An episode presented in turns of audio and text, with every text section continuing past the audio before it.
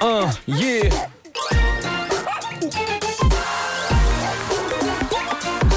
O homem que mordeu Peraí. o cão. Há pouco, Nuno Marco disse: Tenho um título que me orgulha. É isso. Tinha Vamos a ver a com isso. cheiro. Título deste episódio. Se a tua mansão vistosa um mau pivete tiver, enverga um vestido vaporoso e emborcajolas para esquecer. Ai, adoro. Já dizia a minha mãe.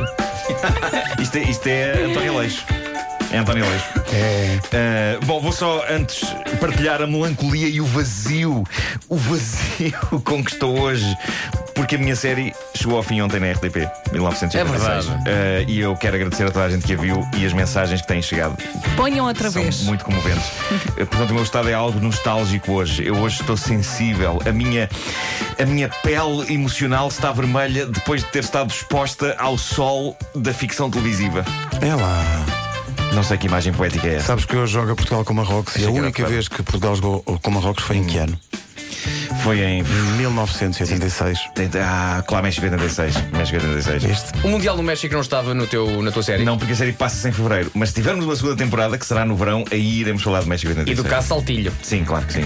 Vai acontecer. Marco, o que é que foi o caso Saltilho? Não me chateis porque eu estive a estudar sobre isso precisamente para escrever a segunda temporada. Tive que ir à Wikipédia. A Então sítios tão sabes tudo. respeitáveis so- como a Wikipédia para me informar sobre bem. eh, eh, o caso Saltilho. Bom, eh, alguns na América ocorreu uma operação stop. A polícia achava que o condutor Daryl Riddle estaria a guiar o carro sobre, efeito, sob o efeito do álcool. O homem obedeceu, parou o carro. A polícia pediu-lhe para sair do carro e mostrar os documentos. O homem saiu do carro a emborcar uma lata de cerveja até à última gota. Ideia de se arrependeu logo a seguir, porque percebeu que o fez já com os polícias a olhar para ele. E ele confessou aos polícias: Olhem, eu sinceramente não sei porque é que fiz isto. Não sei porque é que fiz isto.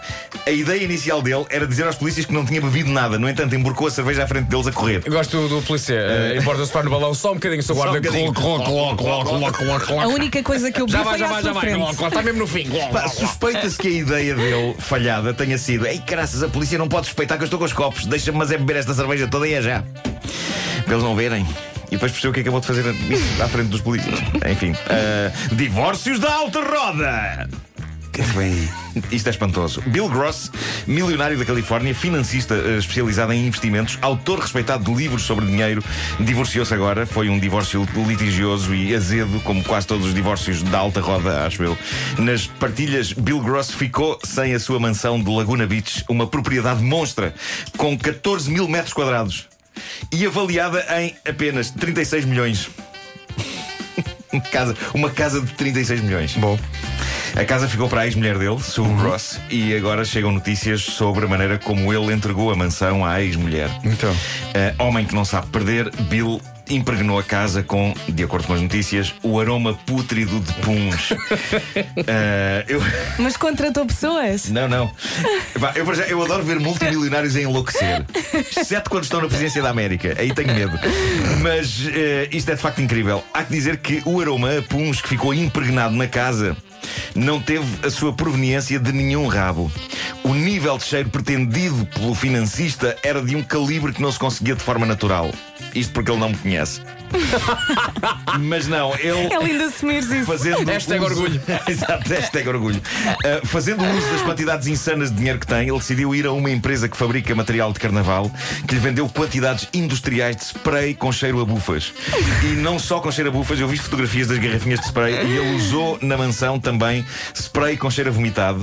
O refinado consultor financeiro multimilionário, antes de entregar as chaves da casa à mulher, à ex-mulher, deu-se ao trabalho de espargir spray com aromas de escarcências humanas em toda a casa. E reparem, 14 mil metros quadrados. Aquilo ainda deve ter dado trabalho. 14 mil metros quadrados para uma casa. Assim, meio do terreno e tudo. É incrível. Isso é um condomínio. A ex-mulher de Gross ainda encontrou eh, um bónus nas condutas de ar-condicionado da casa, deixadas pelo ex-marido em fúria. Sabes como é que isso se chama? É o Eden Track. É, é. Mas neste caso foi peixe podre. O homem Ah. meteu peixe podre nas condutas do ar-condicionado. Isto é absolutamente alucinante, mas aí tem a humanidade em todo o seu esplendor. Que joia. O preço, o preço para termos coisas que os outros animais não têm, como a poesia ou a comédia, ou genericamente a arte, é depois sermos completamente passados dos carretes e maus uns para os outros. Até fiquei ligeiramente agoniada. É verdade. Mas eu gostei do sorriso com que disseste isso. Bom, eh, não é só cá que está calor, é em Inglaterra também, e de Surrey chega uma notícia É e uma Em fotografia. português, desculpa. Surrey. Na, na, na, na, na, Bom, eh, é uma notícia e uma fotografia que, à sua maneira, são épicas. Os trabalhadores da construção civil de uma obra lá em Surrey foram obrigados pelos patrões a manter calças no trabalho. Os calções eram proibidos, apesar do calor. Mas eh, aquilo está, de facto, muito complicado, com as temperaturas a subir para lá dos 30 graus, e vai daí eles chegaram à conclusão: ok, parece que contratualmente nós não podemos usar calções, mas a verdade é que o contrato não diz nada sobre o uso de vestidos de senhora. E assim foi. Agora, há uma obra em Surrey, no Reino Unido, em que os trabalhadores estão com vaporosos e leves vestidos de senhora. Eles tiraram uma fotografia que está a ficar viral e em que estão felizes. Homens das obras, frescos e felizes com a entrada de ar que só uma saia proporciona. Eu estou quase convencido. Colegas, fica aqui a sugestão. Epá, assim, nas regras da rádio comercial não há nenhuma linha que impeça um homem de envergar um vestido de verão de senhora. Hum. Um para, quilt para escocês. proporcionar arejo. Mas o quilt é quente. Ah, pois é. Não estes vestidos assim vaporosos que elas usam. Por exemplo, um igual a, da- a da Vanessa, assim Eu todo usava na curtinho. É? boa o vestido Hã? da Vanessa. Eu usava na boa. Porque a Vera chegou aqui às 7 da manhã e disse: Tenho, venho hoje com um vestido que é muito sensível. Pois é, Sim, sim, sim. sim, Sensível. sim. é que o tecido é muito delicado. Sensível. Ah, é, é. É delicado. É delicado, é. Pronto. Se eu fico presa numa porta, fico nua. Exato. Delicado exatamente. não? Está bem. É isso, é isso. Ah, bom, ah, portanto, como nas regras da rádio comercial não há nenhuma linha que impeça um homem de envergar um vestido de verão de senhora. Tu queres vestir ah, um vestido? Estou a pensar nisso. Queres o meu, Preciso Marco? de arejo. Ah, Este é arejado. Acabaste de dizer que é sensível. Eu acho que se eu tentasse entrar dentro desse vestido, ah, epá, o vestido desaparecia. Põe só assim Bom, nos ombros. É isso, é isso. Bom, também não há, é, é certo, não há nenhuma linha, há que dizer, também não há nenhuma linha no contrato com a rádio comercial que impeça um homem de usar calções e eu tenho calções. O meu problema com os calções é que me expõem demasiado as pernas e eu não tenho uma boa relação com as minhas pernas. Quando eu ando de calções, fico com a sensação de que as pessoas que olharem para mim de relance ficam com a ideia de que eu estou encavalitado em cima de dois homens nus, baixos e peludos.